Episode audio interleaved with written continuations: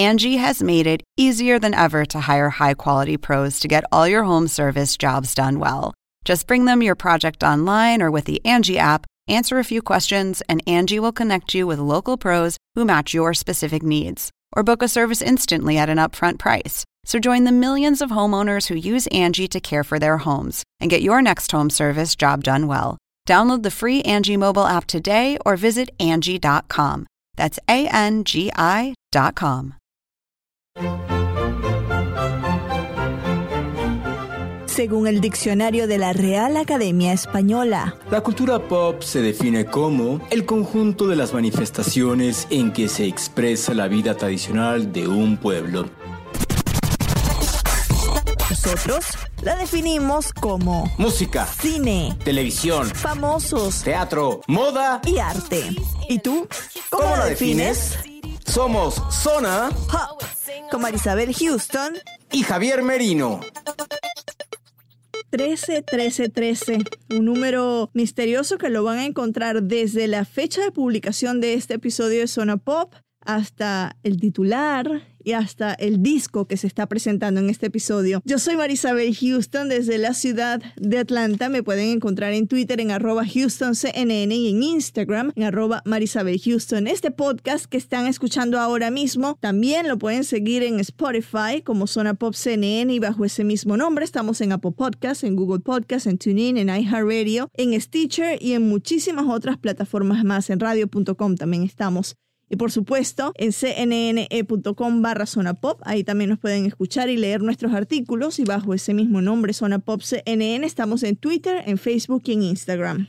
13-13-13, día de publicación de este episodio, como les dije, el título de este episodio tiene ese número y también es el número y el nombre del nuevo álbum del cantautor colombiano Andrés Cepeda. Es su décima tercera producción discográfica y por eso se llama 13. Para algunos ese número puede ser de mala suerte, pero parece que para Andrés Cepeda no es. Este es un trabajo que, como escucharán en la entrevista, le tomó dos años en preparar. Más de dos años lanzando sencillo por sencillo como Te voy a amar con Cali y el Dandy. Ya no me importa si una vez peleamos, si algún día te que si un día regresabas no te iba a soltar. ¿Cómo olvidar? Como Magia con Sebastián Yatra. Siento magia, con tus ojos siento magia.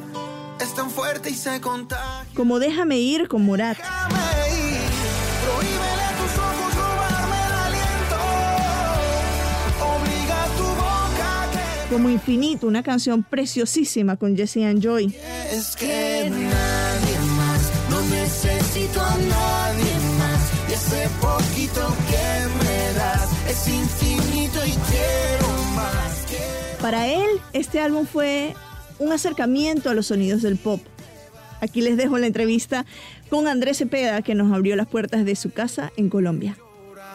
Mentira cuando preguntes si te quiero, cuando me pidas ser sincero. Y ha llegado ya el, el momento de, de- presentar el, re- el resto del álbum, eh, canciones en las que, a- excepto de una, exceptuando una que hago con Messier Periné, las demás las canto solo, y las, las- y las, y las hice después de haber vivido con mis, con mis colegas, con todos estos colaboradores, el proceso de composición y de producción de esas, de esas primeras canciones, ¿no? de las que fueron en colaboración y recogiendo la experiencia y el aprendizaje y el intercambio que tuve con ellos, pues me meto al estudio y hago la otra mitad. Entonces, en este momento llegó el, el- el punto de presentarlo. Estoy muy feliz, muy orgulloso, muy agradecido con quienes me acompañaron y muy contento con el experimento porque me permitió darle una vida más larga al disco e incorporar una serie de elementos y de, y de sonidos y de ideas que aprendí eh, trabajando con los chicos. Entonces, eh, estoy muy feliz y espero que lo puedan disfrutar. Ya este 13 de mayo sale, se llama 13 y 13-13. nada, tengo, tengo mucha ansiedad, muchas ganas de que lo oigan y lo conozcan, vean el video, todo. Son cinco tracks de colaboraciones. ¿Cuántos tracks tiene en total el disco? Son cinco tracks de colaboraciones y, se- y seis tracks eh, solo. ¿Qué aprendiste? Porque bueno, son colaboraciones eh, que son artistas que aunque pues hacen ciertos matices del pop, tienen un sonido muy diferente y obviamente la canción con Yatra o con Morat no va a ser la misma con o no suena igual que la de Jesse and Joy con, y Cali el Dandy. No he escuchado la de Messier Periné, pero ¿qué aprendiste de cada uno de ellos en el área de composición y musicalmente que te enriquecieron a ti para este disco que bueno, es el decimotercer disco de tu carrera? Pues lo primero que aprendí y por fortuna lo aprendí antes de que decidiera qué hacer, fue, mm, fue que había mucho que aprender, que quería escuchar, que quería abrir mis oídos y que, quería, y que, quería oxigenar eh, mi material mediante eh, esto que está tan en boga, que son las colaboraciones. Entonces me puse a pensar en buscar gente con la que me sintiera muy identificado a nivel estético, que hicieran cosas que me gustaría incorporar a lo mío, ¿no? que hubiera un nivel de admiración tremendo para que yo dijera, uy, qué rico trabajar con este personaje que vengo siguiéndolo hace mucho tiempo. Algunos son grandes amigos, algunos los conocí en el proceso.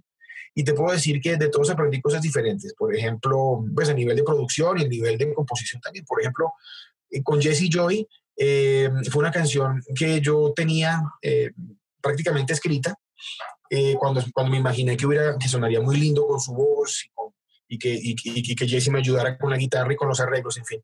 Entonces los invité, me dijeron que sí, pero eh, me, dijeron que ellos creían que la canción le faltaba una parte, que querían escribir una parte más.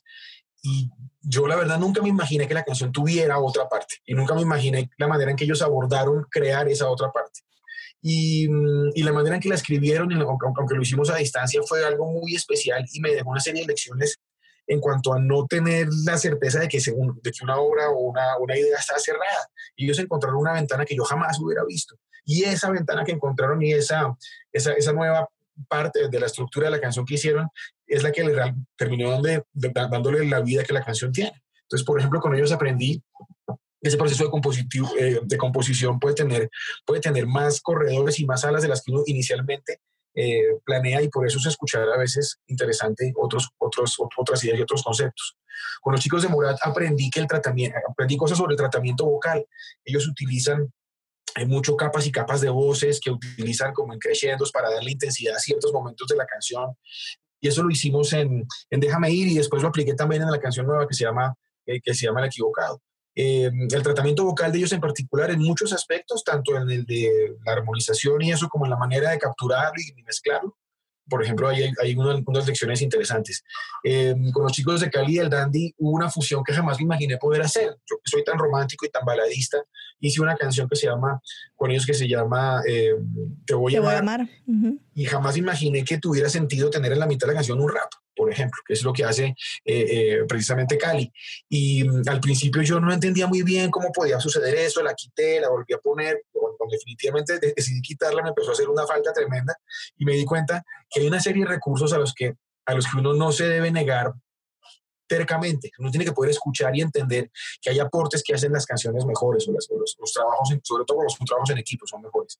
Entonces, por ejemplo, con ellos aprendí eso. Con los de Messier Periné, jamás me hubiera ocurrido, si no trabajo con ellos, incorporar instrumentos como el violín, como el banjo, como la trompeta, una serie de, percusiones también que ellos utilizan que yo en, en mi cotidianidad musical no uso y me abrieron como un espectro hacia otro tipo de sonidos y hacia otra manera de producir. Entonces, eh, así por encima son cosas así, pero son, hay, hay, hay mucho más de aprendizaje eh, eh, con cada uno de ellos detrás de cada historia, de, cada canción. De, los adelantos que hemos escuchado, que ya los nombramos, eh, son canciones dedicables, ¿no? Y, mm, eh, no sé si tú crees que en el pop hay un, o estás sediento de tener estas canciones que le puedas dedicar a alguien, porque son historias, vemos que, o sea, no es por criticar géneros ni nada, pero vemos canciones que son muy desechables por, porque, bueno, en un mes ya sale otra, ¿no? Pero estas canciones son dedicables y tienen la pinta de ser canciones que van a perdurar en el tiempo. Ojalá esa es la apuesta, ese es, ese es, el, ese es el premio mayor al que uno le apunta, ¿no? Sobre todo que perduren en el tiempo, eso sería lo más maravilloso que pueda suceder.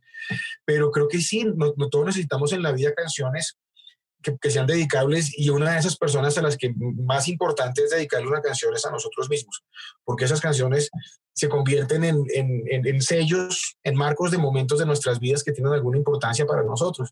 Y uno las dedica, pero en el fondo son canciones para dedicárselas a uno mismo.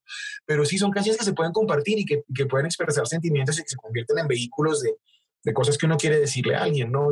Y eso es bonito y es lo que siempre me ha gustado a mí hacer con, con, la música que hago, pasando por diferentes sonidos y géneros y tal.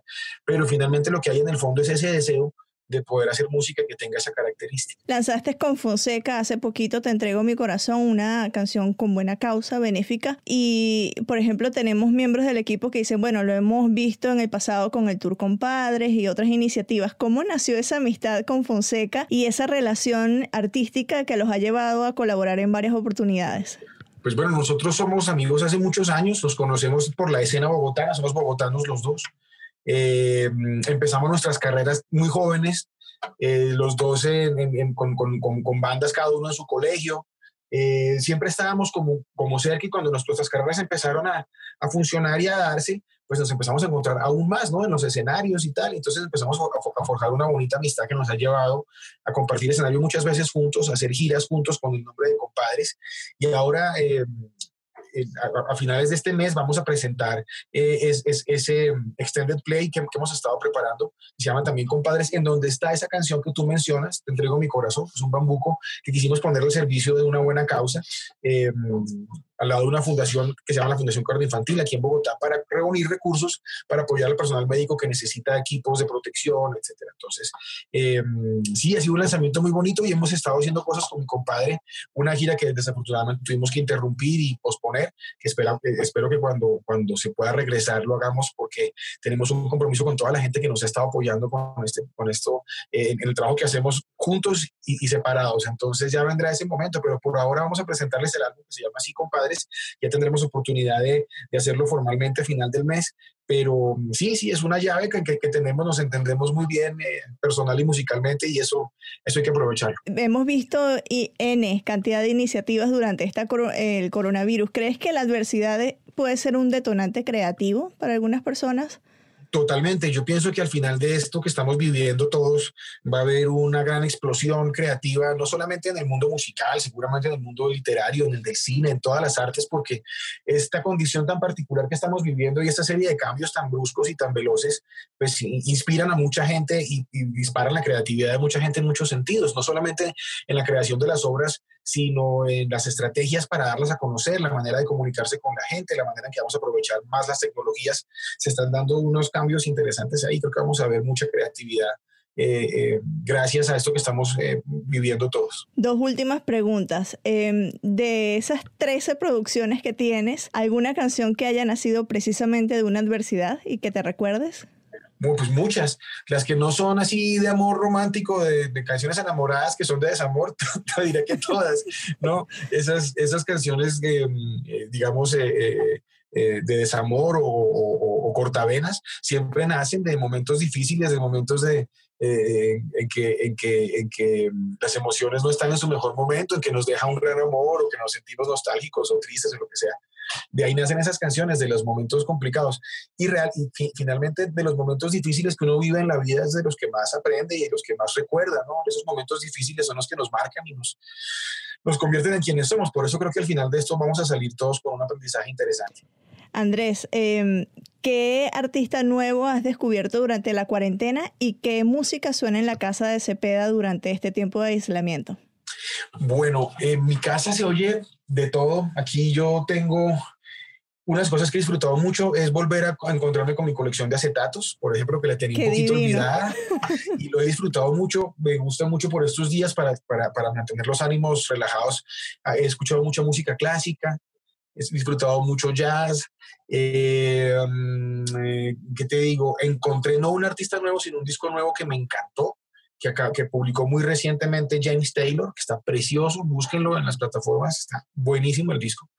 Eh, eh, artista nuevo, es que sabes que te soy sincero, no he estado tan pendiente de lanzamientos, he estado haciendo como más bien retrospectivas con mis playlists y con mis acetatos y eso, pero tengo que poner el día, te prometo. Solo por ti, no hay otra forma más hermosa. ¿Qué les parece este recorrido delicioso por los sonidos del pop? Un género que, bueno, nosotros amamos, está en el nombre de nuestro podcast y, vemos a Andrés Cepeda representar de una manera magnífica aquí en este disco. Ya saben, es 13, la decimotercera producción discográfica de Andrés Cepeda que está disponible ya mismo. Es un lanzamiento que muchas veces no esperamos ver eh, a, mitad de semana, un miércoles, a un artista eh, lanzando un disco, pero bueno, Cepeda rompe el molde, nos alegra con este decimotercer disco, lo publica 13 de mayo de 2020 en medio de cuarentena, pero esto nos va a ayudar a distraernos un poco y espero que esta entrevista también los haya podido distraer a ustedes un poco del encierro. Yo soy Marisabel Houston desde la ciudad de Atlanta. Me pueden seguir en Twitter en arroba HoustonCNN y en Instagram arroba Marisabel Houston. Este podcast también lo pueden encontrar en las redes sociales en arroba Zona Pop en Twitter, en Facebook y en Instagram. Y recuerden visitarnos en nuestra página web en cnne.com barra Zona Pop. Allí pueden leer todos esos reportajes y artículos que escribe Javier Merino para ustedes, para que lo disfruten, para mm, que disfruten del arte, de la música de la televisión, tiene entrevistas también allí y por supuesto artículos míos, artículos de ambos porque este espacio es de ambos. Recuerden que pueden seguirnos y les pedimos que nos sigan en las plataformas de streaming, en Spotify, en Apple Podcasts, Google Podcasts, en iHeartRadio, en radio.com, en Tuning, en Stitcher, en demás plataformas estamos como Zona Pop CNN. Denle a suscribir, déjenos una recomendación y si a usted le gusta este contenido, Siempre es bueno recomendarlo con amigos y compartir las buenas noticias y los buenos contenidos como Suena Pop. Gracias por estar con nosotros. Espero que disfruten este episodio. Ya saben, 13 no necesariamente es un número de la mala suerte y Cepeda no los dice. Adiós.